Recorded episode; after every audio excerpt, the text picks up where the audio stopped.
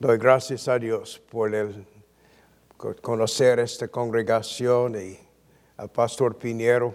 Él recién casado fue enviado a Puerto Rico por la iglesia de Trinity para pasar un par de meses allí, que todavía me acuerdo muy bien sus exposiciones de Tito cuando joven y todavía no pastor. Y doy gracias a Dios que tenemos tantos años de amistad. Y no sé si me hizo un, un, favor esta vez a pedirme hacer un, una biografía de Stephen Charnock. Pero doy gracias a Dios por la oportunidad. Vamos a orar un momento.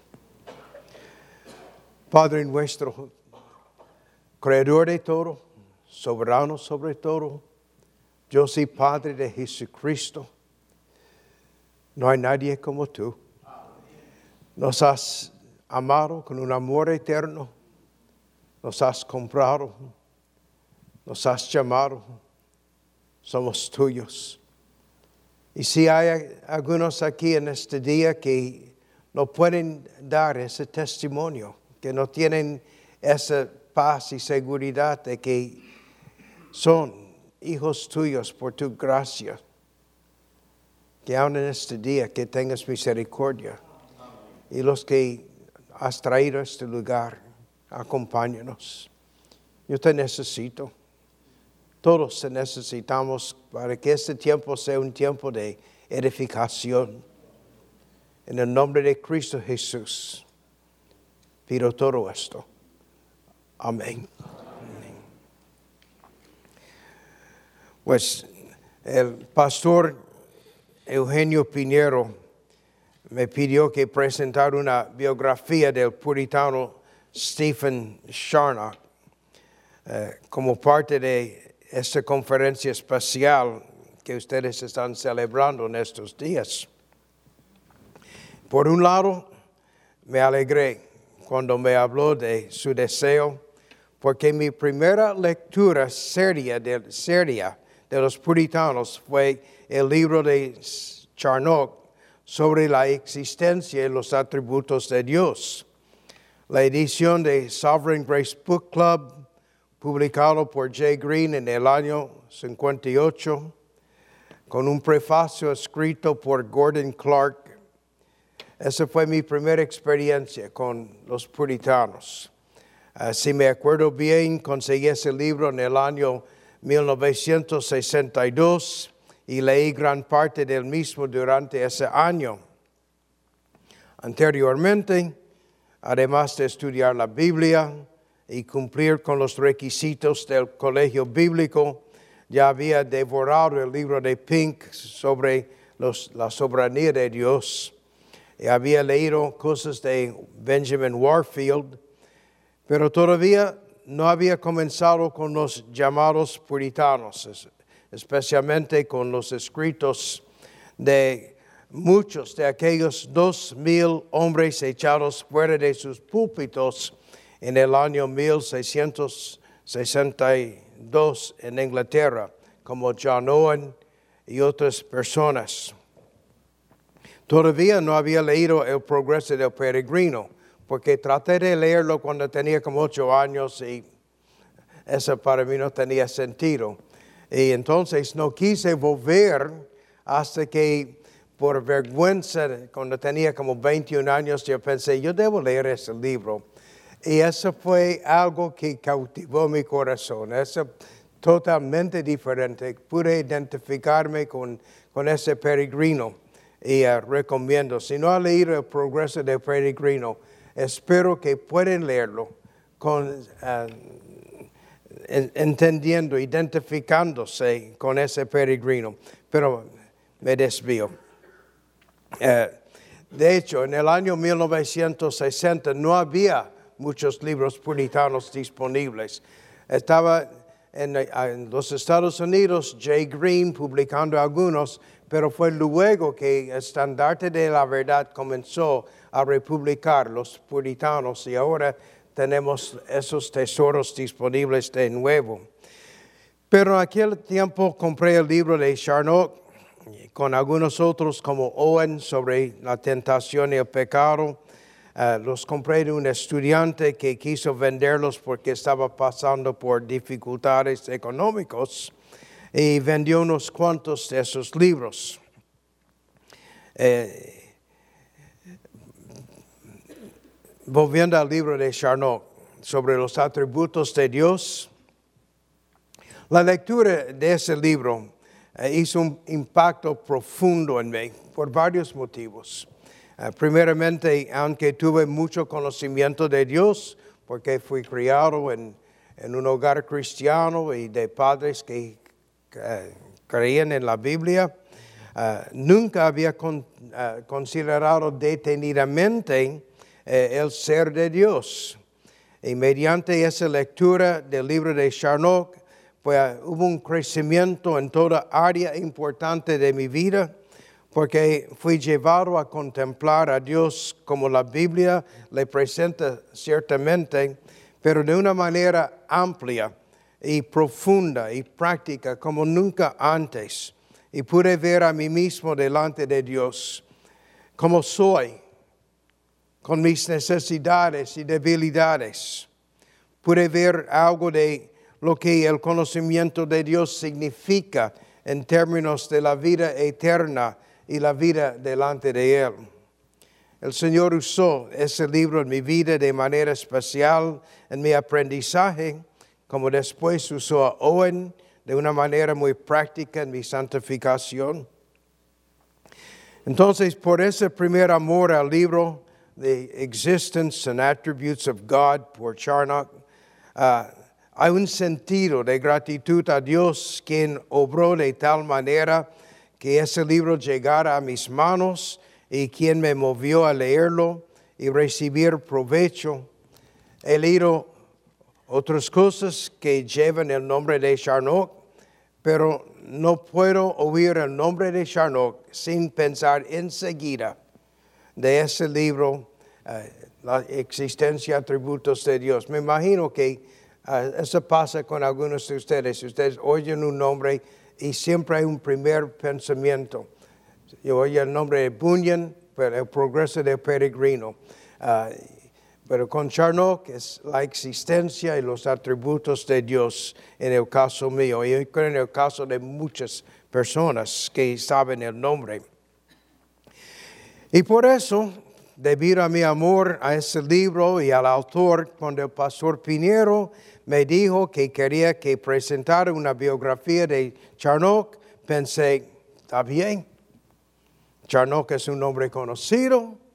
Pensé que debo poder hallar bastante y buena información y no pasó.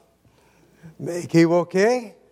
Eh, descubrí que no hay mucha información disponible sobre ese hombre y leyendo uno de las personas que escribió 18 páginas uh, de prefacio sobre Chonok, uh, como él dice, un biógrafo no puede usar la imaginación, no puede ser creativo, no puede inventar hechos.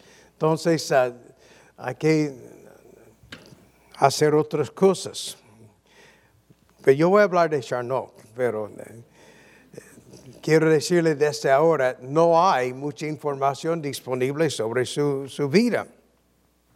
Por ejemplo, eh, no hay mención en ninguna eh, parte de esposa y de, hijos.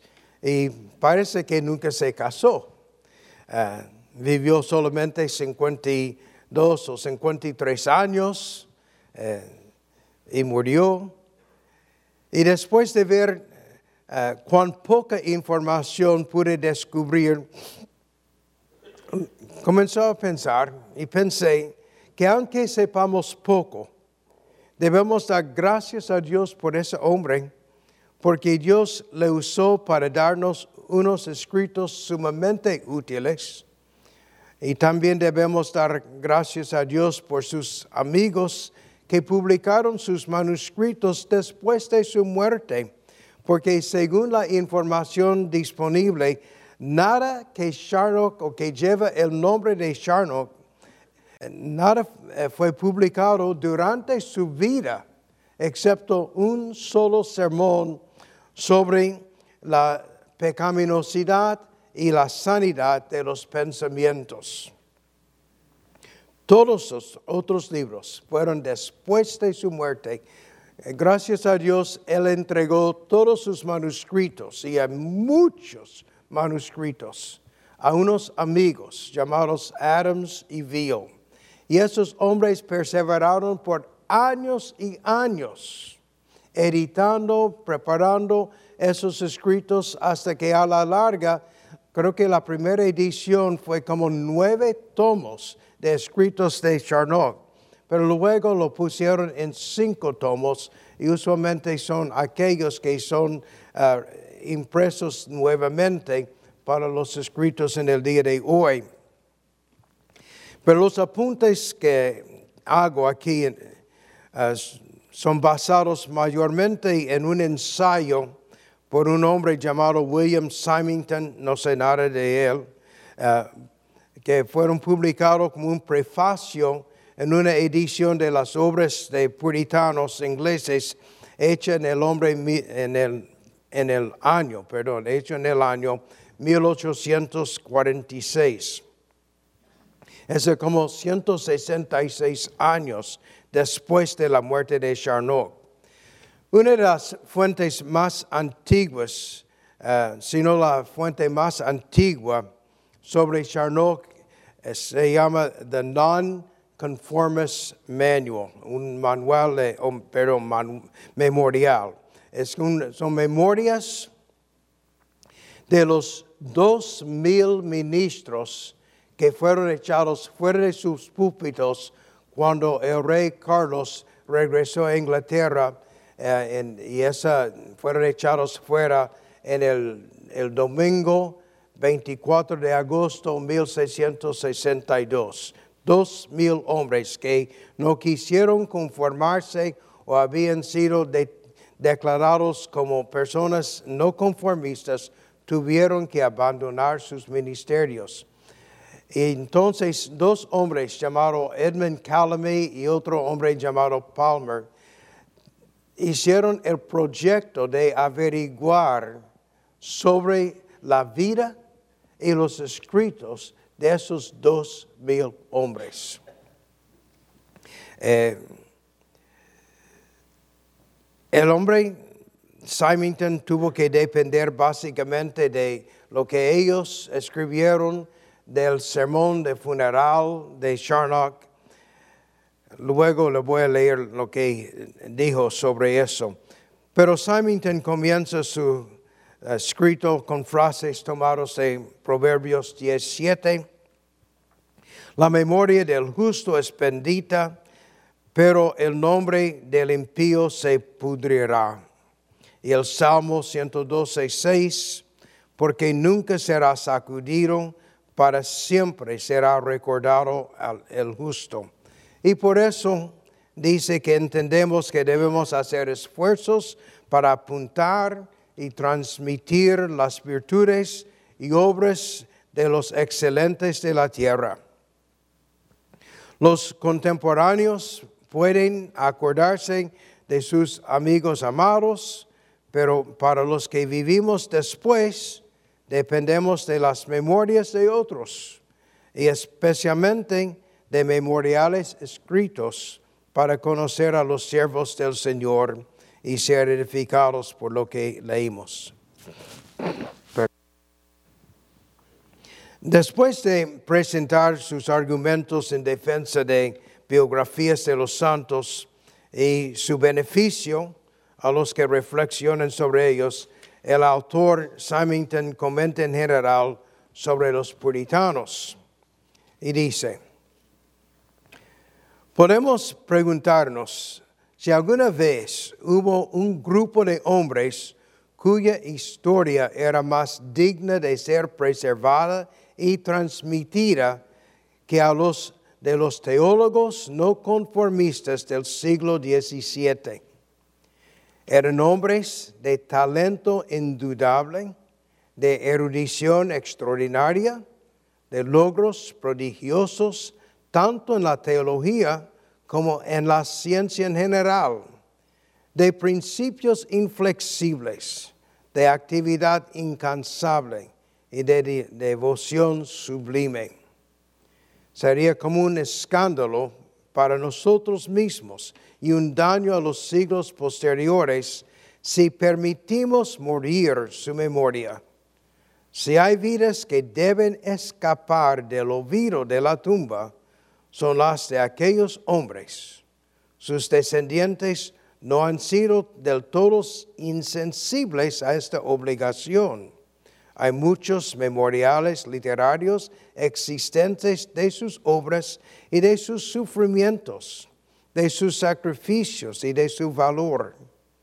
Algunos son más y otros menos amplios, pero todos repletos de recuerdos agradables de los logros más nobles y con la fragancia del perfume de las más excelencias gracias cristianas. Tenemos una deuda de gratitud en particular a Calamy y Palmer por sus laboriosas investigaciones en este campo. Ellos son los que dije que averiguaron sobre los dos mil hombres. Entonces él confiesa que tenemos una deuda de gratitud con ellos por sus investigaciones en este campo y para los materiales valiosos que han recogido. En algunos casos nos han dado retratos de todo el cuerpo. Todas esas características aparecen y los tonos más diminutos destacados con precisión en los detalles más delicados. En otros casos, solamente han producido miniaturas humildes o bocetos en meros trazos cortos. En muchos casos pudieron suministrar sus nombres y poco más. Su historia y carácter han sido irremediablemente perdidos por falta de una atención más oportuna para asegurarlos. Desafortunadamente, el ser humano cuya vida y carácter que ahora nos interesa es uno de aquellos de los cuales tenemos poca información. La totalidad de lo que se encuentra en algunas de las colecciones ocupa unas pocas páginas y nada más. Después de tantos años en que el objeto de esta biografía vivió, no es posible suministrar la deficiencia. El deber del biógrafo es de tal naturaleza que se excluye por completo el ejercicio de la facultad creativa. Por eso, la única opción es recurrir a los trabajos de otros, cualesquiera que éstas pueden haber sido. Podemos decir con toda sinceridad que no hemos escatimado esfuerzos en el saqueo de todas las fuentes conocidas o presumibles de información a nuestro alcance. El resultado nos ponemos a los pies de nuestros lectores con la esperanza de que nos van a dar todo el crédito por haber hecho todo en nuestro poder para equiparlos con el conocimiento de uno de los más útiles y dotados de los teólogos puritanos, un hombre cuya excelencia general, logros teológicos y piedad ferviente le da un derecho a cada señal de respeto que puede ser diseminado a la memoria de los grandes y los buenos. Entonces, ahora, con la poca de información, Stephen Charnock bachillerato en divinidad, nació en el año 1628 en una parroquia de Londres. Su padre, el señor Richard Charnock, trabajó como abogado en un tribunal de Cancillería. Era descendiente de una familia de cierta antigüedad en Lancashire. Eh, Stephen Después de un curso de estudio preparatorio, entró en un periodo temprano de la vida como estudiante en Emmanuel College Cambridge, donde fue puesto bajo la tutela inmediata del célebre doctor William Sancroft, que posteriormente fue arzobispo de Canterbury. Y esa es la posición más alta en la iglesia de Inglaterra, donde su maestro eh, luego estaba trabajando.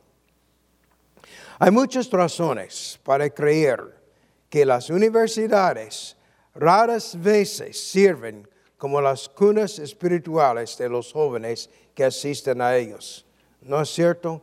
Ustedes que envían sus hijos a estudiar tiemblan porque no saben lo que va a pasar en la universidad. Y usualmente ninguna universidad hace bien a los jóvenes. Y sin embargo, en el caso de Charnock, era diferente. El Espíritu Soberano que obra donde y como quieren, había determinado que este joven, envuelto en sus primeros estudios, debe experimentar ese esencial cambio de corazón que, además de darle una medida de paz personal, produjo una influencia saludable en todas sus futuras investigaciones, santificando de ahí en adelante el conocimiento adquirido y preparándole para ser eminentemente útil en la vida de miles de sus semejantes.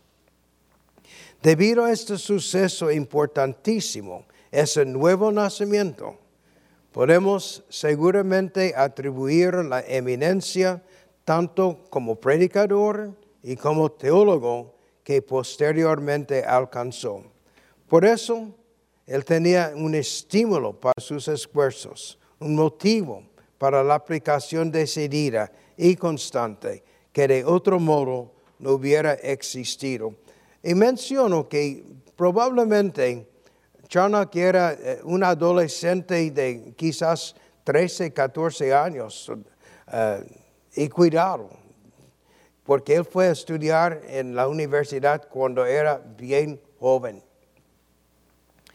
Y después de salir de la universidad, pasó algún tiempo en una familia privada, ya quizás como instructor o también con el propósito de prepararse mejor para el desempeño de las funciones solemnes y difíciles de la vida pública en la que estaba a punto de entrar. Y dice Symington también, eh, poco después de esto, como el tiempo que la guerra civil estalló en Inglaterra, y eso fue la guerra civil comenzó en el año 1642, cuando el Parlamento se opuso al rey y había unos años de guerra. Las fuerzas armadas del Parlamento bajo Oliver Cromwell peleando contra las fuerzas del rey hasta que el rey perdió su vida. Creo que fue en 1647.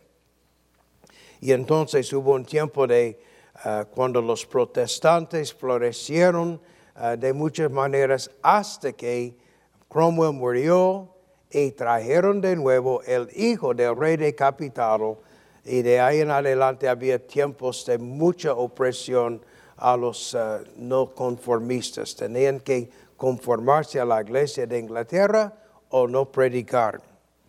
Bueno, al principio de ese tiempo, Charnock, que todavía tenía como 15, 16, 17 años, joven. Eh, comenzó sus labores oficiales como ministro del Evangelio de la Paz en algún lugar en, de Southwark, en Londres. Parece que no permaneció mucho tiempo en esa situación, pero aún así su ministerio allí no era del todo sin fruto. Eh, había unas conversiones en, donde él estaba trabajando. Eh, luego, en el año 1649, Charnock se fue de Southwark a Oxford, donde debido a favor de unos hombres con autoridad del Parlamento, obtuvo una beca en el New College y poco después, como consecuencia de sus propias labores, ganó el grado de uh, maestría en Oxford. Uh, sus dones singulares y esfuerzos incansables atrajeron la atención y obtuvieron la aprobación de los miembros eruditos y piadosos de la universidad, de manera que en el año 1652 fue elevado a la posición del senior proctor, como un supervisor mayor eh, de estudiantes de los exámenes, y continuó en ese oficio hasta 1656. Eh, todavía no tenía 30 años cuando había hecho todo eso. Eh, cumplió las funciones de ese oficio de un modo que trajo honor a sí mismo y beneficio a la comunidad. Y cuando terminó ese tiempo de, su oficio en Oxford, se fue a Irlanda, donde residió en la familia del señor Henry Cromwell, quien había sido nombrado por su padre, eh, el protector de Inglaterra, al gobierno de ese país. Eh, dice Symington que es notable que muchos teólogos eminentes de Inglaterra y de Escocia eh, estuvieron por algún tiempo en Irlanda, ya sea como capellanes del ejército o como refugiados de la persecución debido a la intolerancia.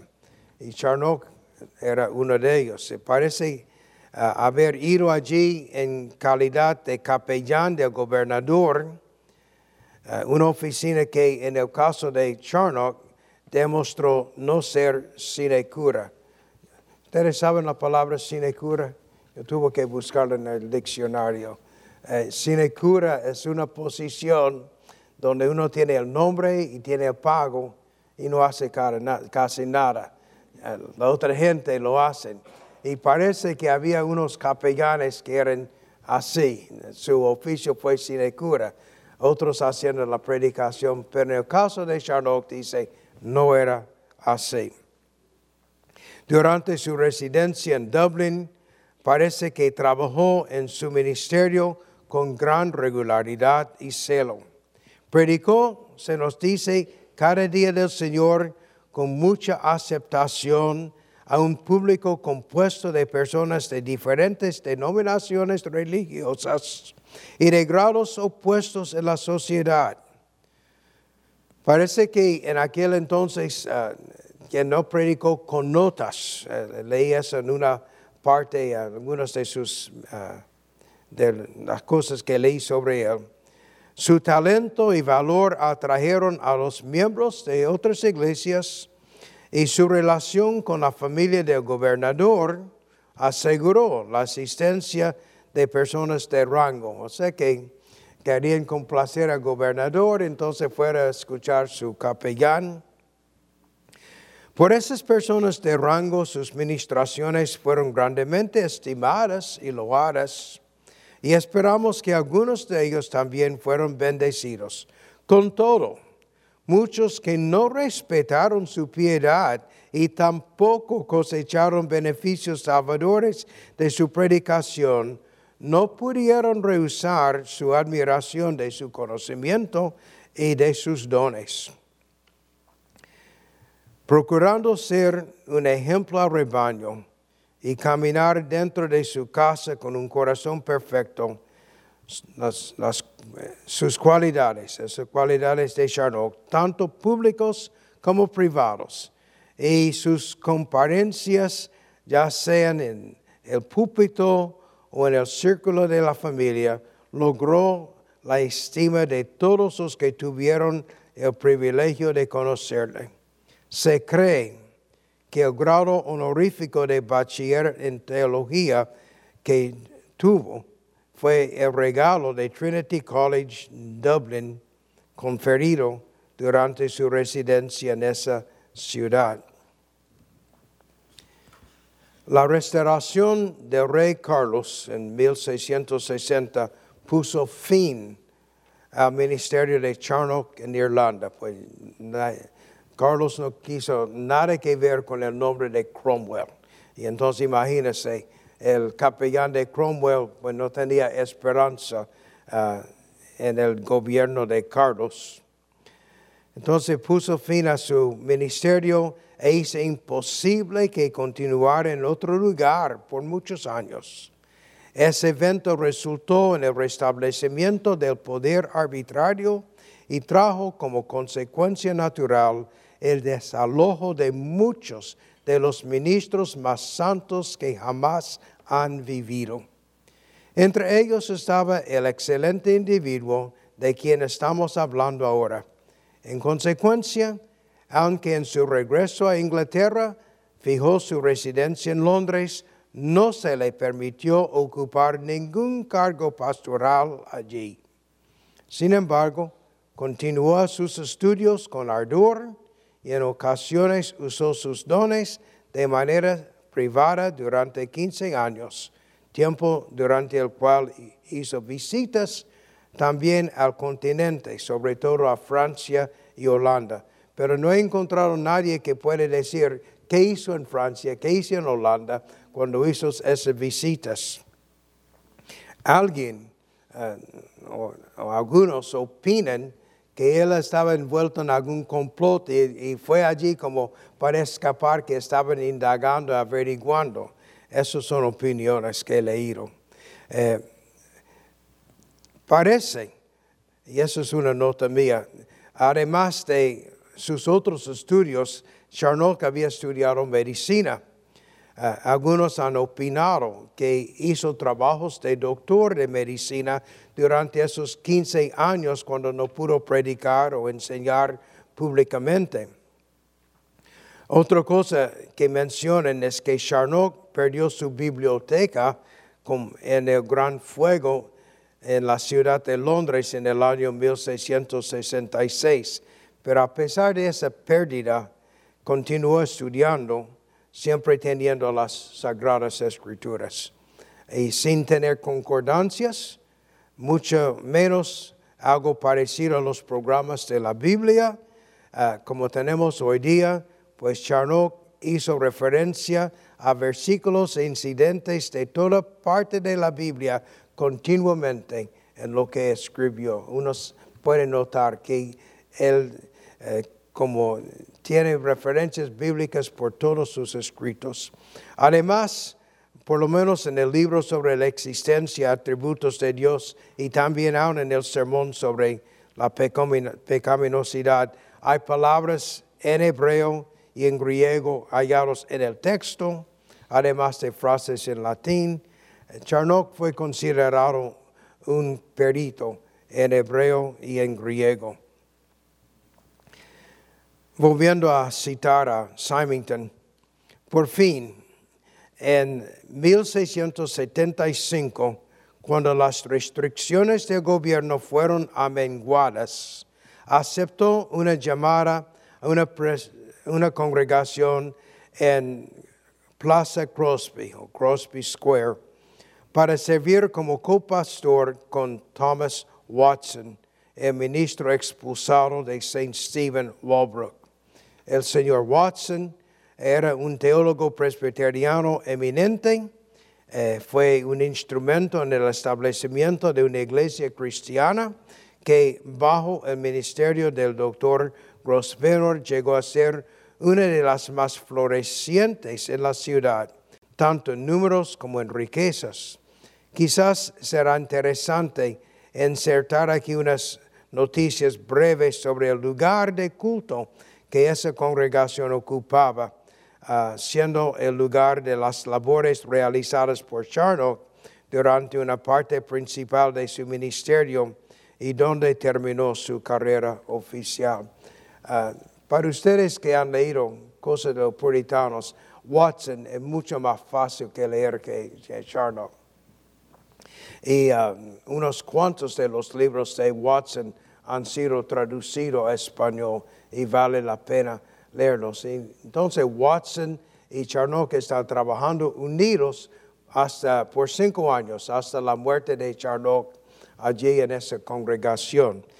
¿Y dónde estuvieron reunidos?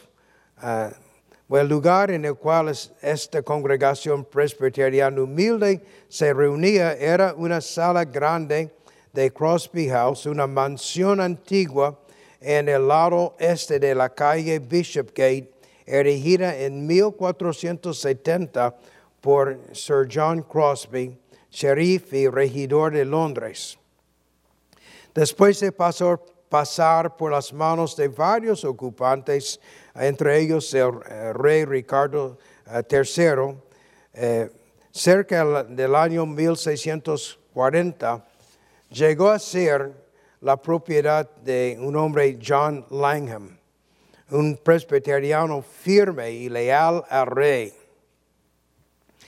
Un incendio calamitoso hizo tanto daño al edificio que no fue considerado como apto para una residencia de la familia, pero la sala, celebrada por su magnífico techo de madera de roble, afortunadamente había escapado del incendio y fue convertida en una casa de reunión para la congregación del señor Watson.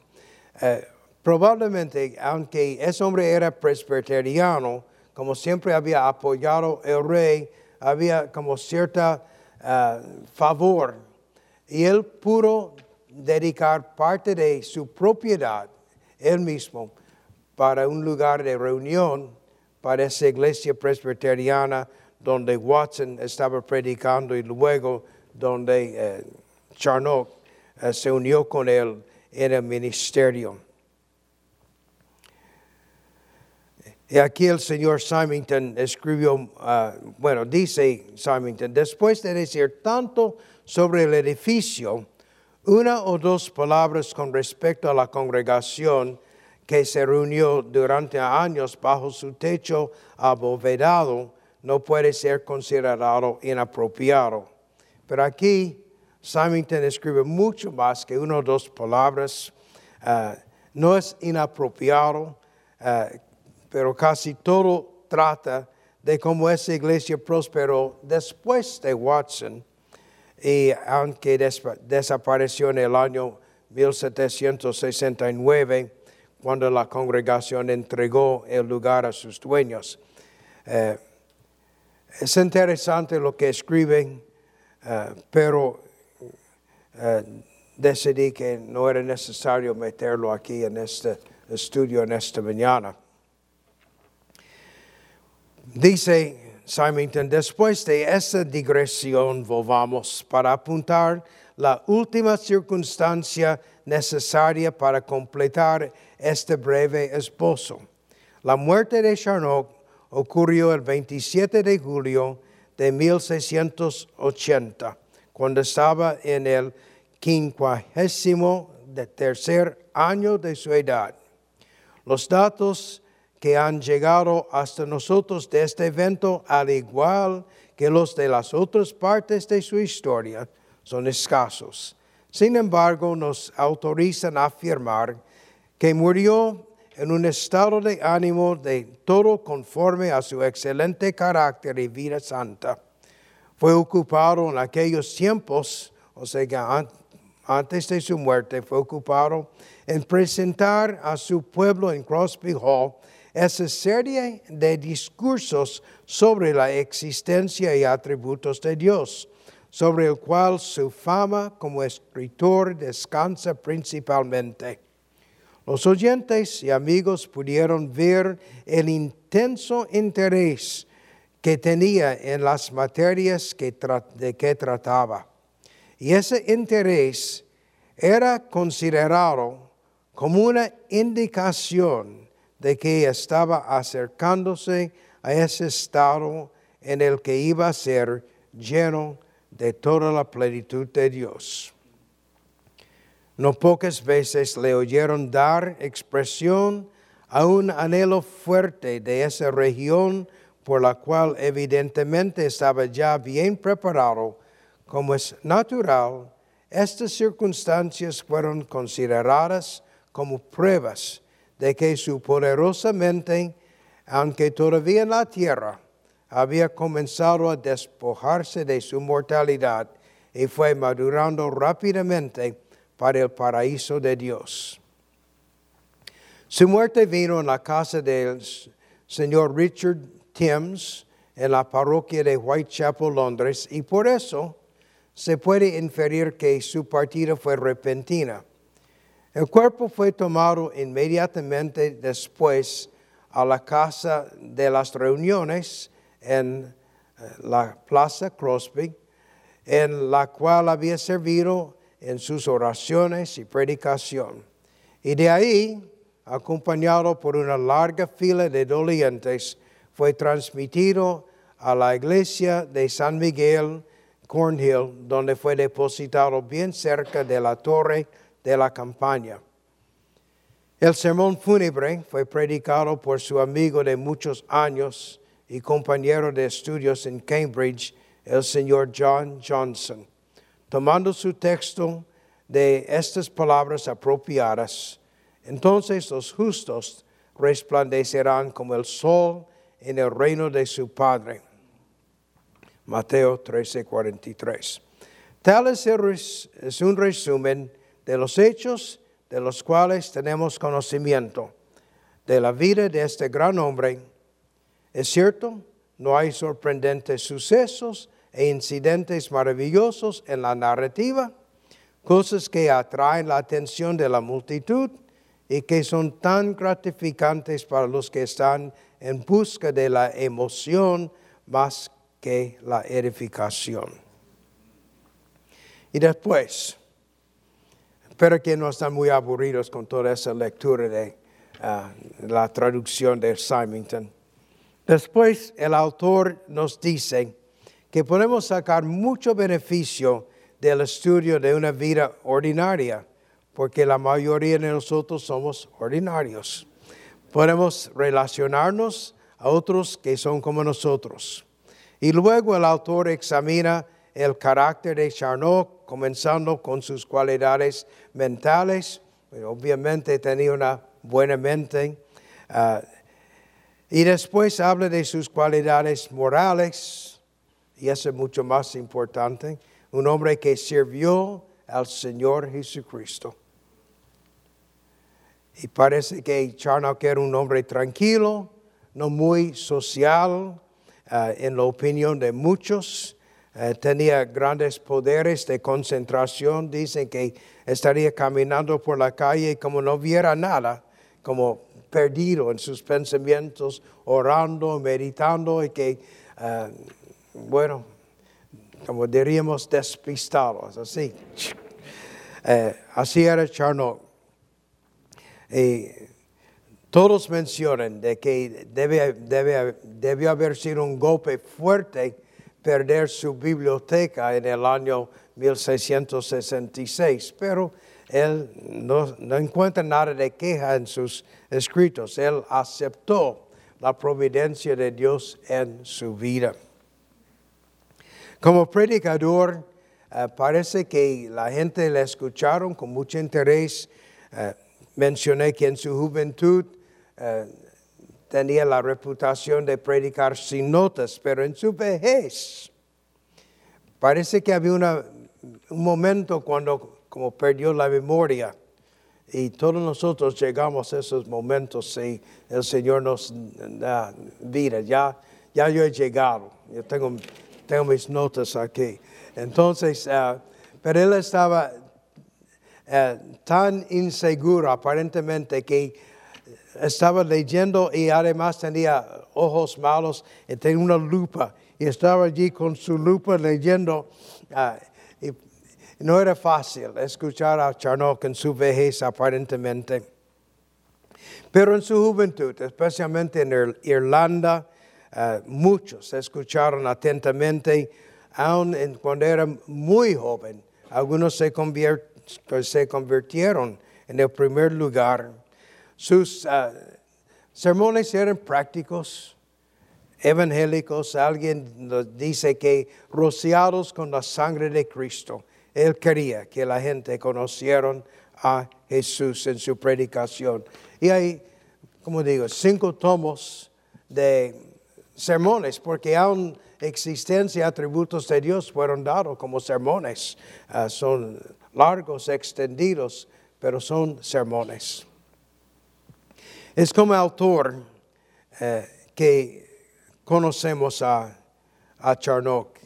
en uh, el prefacio al- a este libro que tengo de, escrito por Gordon Clark, eh, Clark dice en una traducción que encontré en el internet que la vida de Charnock en contraste con la turbulencia de Inglaterra y a mediados del siglo XVII fue casi sin incidentes. La ocurrencia de un evento, sin embargo, aseguró su reputación como adherente a los principios del Evangelio, porque aunque no fue aprisionado como John Bunyan, él fue uno de los ministros expulsados bajo la restauración inquisidora de Carlos II. Y eso es lo que dice, ese hombre era un evangélico, un no conformista. Él también tuvo cargo tempranamente en Southwark, siendo un auxiliar y luego procurador en Oxford. Fue a Dublin como capellán del gobierno y en 1675 cuando las restricciones a los ministros reformados se suavizó un poco, él aceptó un llamado a Crosby Square, donde perma- permaneció hasta su muerte. Y sigue Gordon Clark.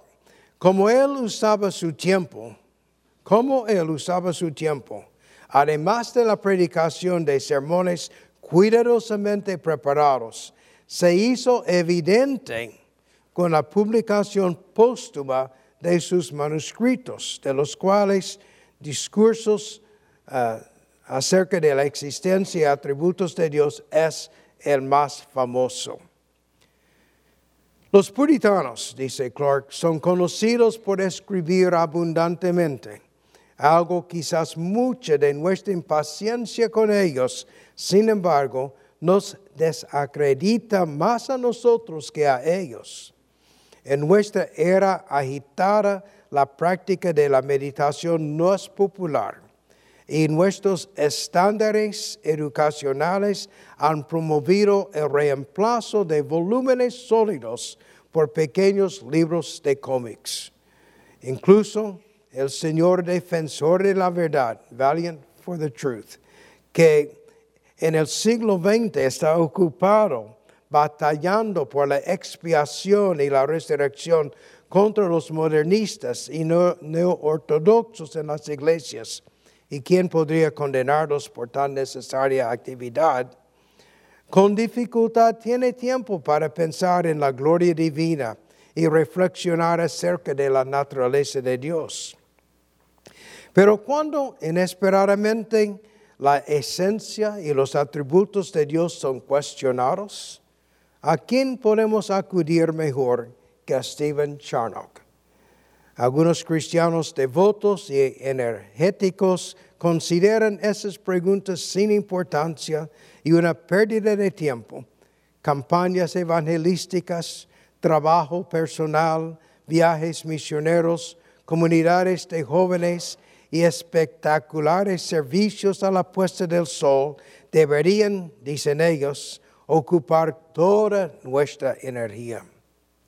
La teología es un valle de huesos secos en la cual el Espíritu nunca sopla. Deja a, una docena, de- deja a la docena de cristianos muertos con sus libros muertos. Nosotros viviremos abundantemente, dicen ellos.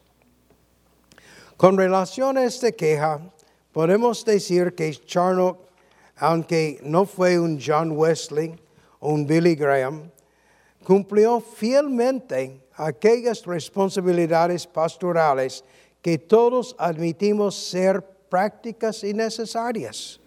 En verdad, fue este cuidado con las almas lo que motivó este estudio.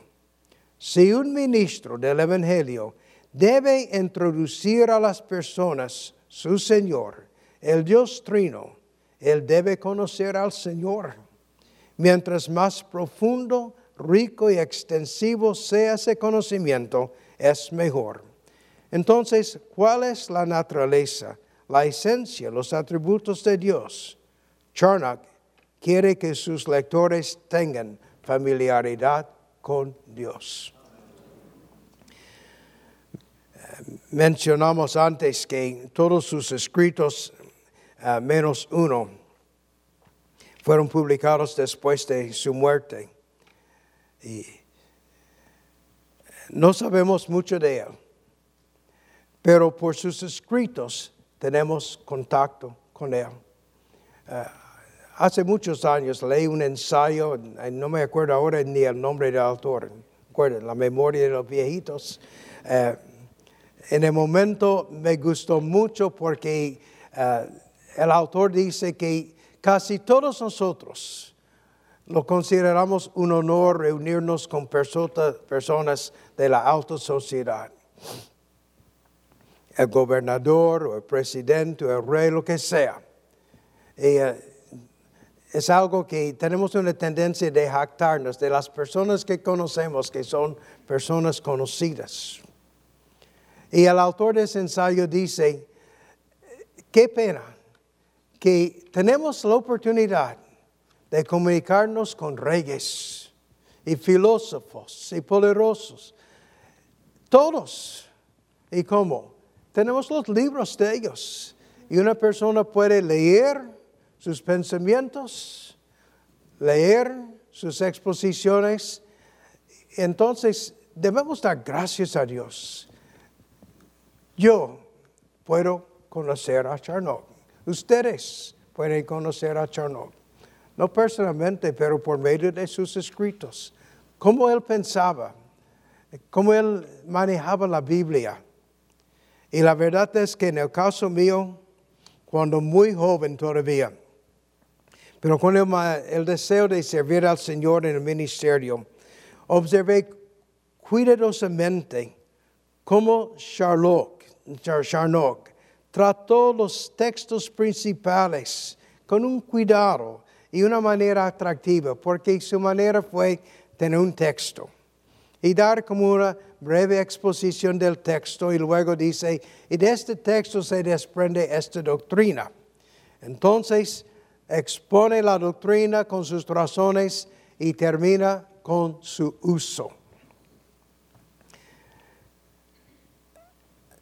Éxodo 15, 11 adquirió un poder inolvidable para mí. Hay algunos versículos de la Biblia que nunca puedo leer y sin pensar, Charnock. Éxodo 15, 11 que leímos aquí a ¿Quién como tú entre los dioses, oh Señor?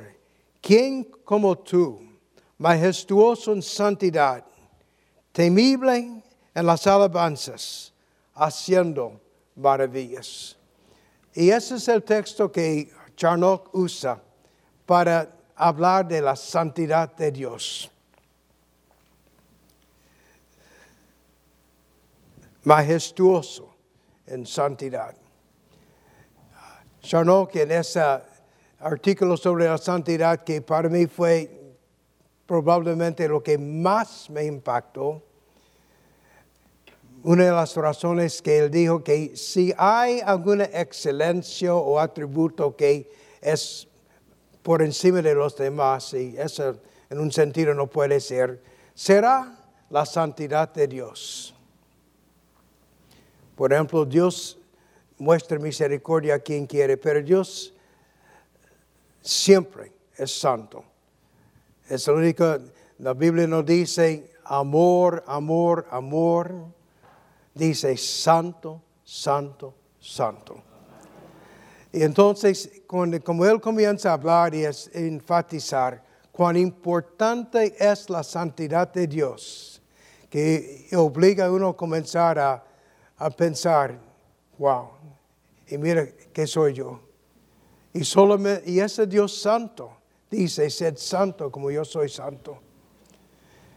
Bueno, fue una tremenda experiencia para mí.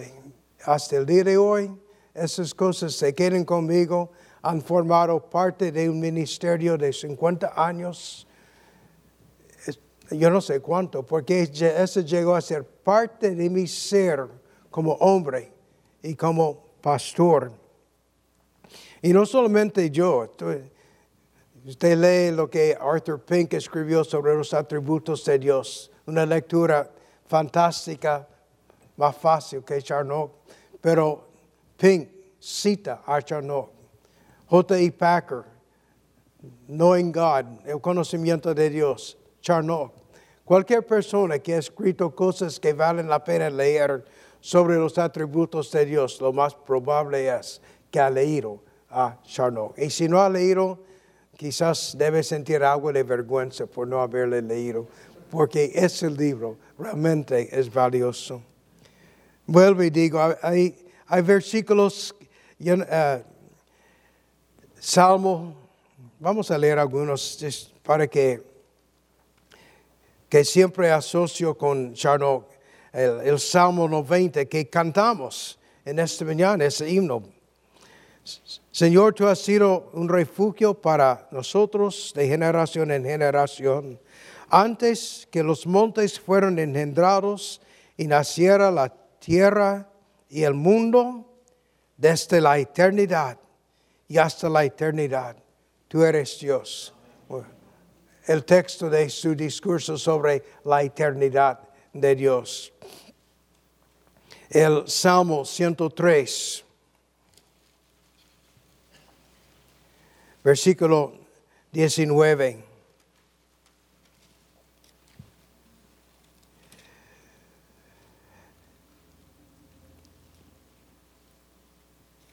Dice, el Señor ha establecido su trono en los cielos y su reino domina sobre todo.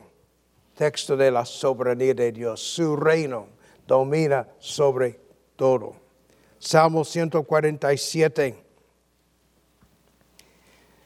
versículo 5. Grande es nuestro Señor y muy poderoso. Su entendimiento es infinito. Su entendimiento es infinito. Discurso sobre el conocimiento de Dios. Jeremías 23, versículos 23 y 24. Soy yo un Dios de cerca, declara el Señor, y no un Dios de lejos. ¿Podrá alguno esconderse en escondites de modo que yo no lo vea? Declara el Señor. ¿No lleno yo los cielos y la tierra? Declara el Señor. Texto sobre la omnipresencia de Dios. Y uno que me, quizás además junto con Éxodo 15, 11, Job 24, 26. Probablemente yo no había leído mucho el libro de Job y Charnock comienza a explicar lo que está pasando aquí, como Bildad había como atacado a Job y le había dicho que Dios es poderoso. Entonces Job dice básicamente, mira, verdad, yo sé que Dios es poderoso. Yo también puedo darte un seminario a ti sobre el poder de Dios. Y describe cosas del poder de Dios. Y entonces después de hablar de cosas grandes que Dios ha hecho, llega al versículo 14 y dice, he aquí, estos son los bordes de sus caminos. Y cuán leve es la palabra que de él oímos. La versión de las Américas es más literal. A mí me gusta la 60 aquí. Cuán leve el susurro que oímos de él. La idea en hebreo es que es como un susurro de palabras, es como algo que apenas entendemos. Cuán leve es la palabra que de él oímos, pero el potente treno, su, su potente treno, ¿quién lo puede comprender? Y treno allí representa el poder de Dios. Su poder, ¿quién puede entender? Y de ahí pues Charno comienza a hablarnos del gran poder de Dios.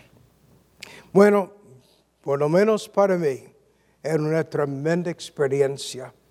Ah, tener este libro, leer sus exposiciones, leer su doctrina, leer su uso, ver cómo los puritanos enseñaron, cuán importante para ellos era la aplicación y que la doctrina nunca es algo que simplemente entra aquí. Tiene que ser algo que afecta todo nuestro ser. La, la palabra de Dios es útil para enseñar y para redarguir y para corregir y para instruir o disciplinar en justicia, para que el hombre de Dios sea perfecto enteramente, eh, sea preparado enteramente, preparado para toda buena obra. Por eso, en el caso mío por lo menos, cada vez que oigo el nombre Charnock, pienso en este libro, pienso en la existencia, los atributos de Dios, pienso especialmente en la santidad, en la bondad, en el poder, en aquellas cosas que Dios usó en mi juventud para hacerme bien. Y el hermano Pinera, aunque no haya mucha información sobre eh, Charnock, doy gracias a Dios que he tenido la oportunidad de repasar estas cosas y pensar nuevamente en cuán bueno Dios ha sido conmigo en permitirme tener algo como esto. Y espero que sea como ustedes. Y también pueden dar gracias porque cualquier provecho que ha recibido de Pink o de Packer o de otros es porque Dios puso hombres como esto en la tierra también. Recomiendo el estudio de, ese libro a los que pueden leer inglés. No es fácil. Los que quieren estudiar lo que la Biblia enseña sobre ese gran yo soy que nosotros adoramos por medio de Cristo Jesús. Vamos a orar. Te bendecimos, Señor, por tus obras maravillosas, por maestros que Dice a tu iglesia que has dado, que sigues dando a tu iglesia. Te damos gracias por este hombre, Charnock, que podemos conocer mediante sus escritos y pedimos que podamos estimarte como aparentemente Él te estimó, estimó que podamos adorarte y meditar en ti, andar contigo. Ayúdanos, por favor. En el nombre de Cristo Jesús. Amén.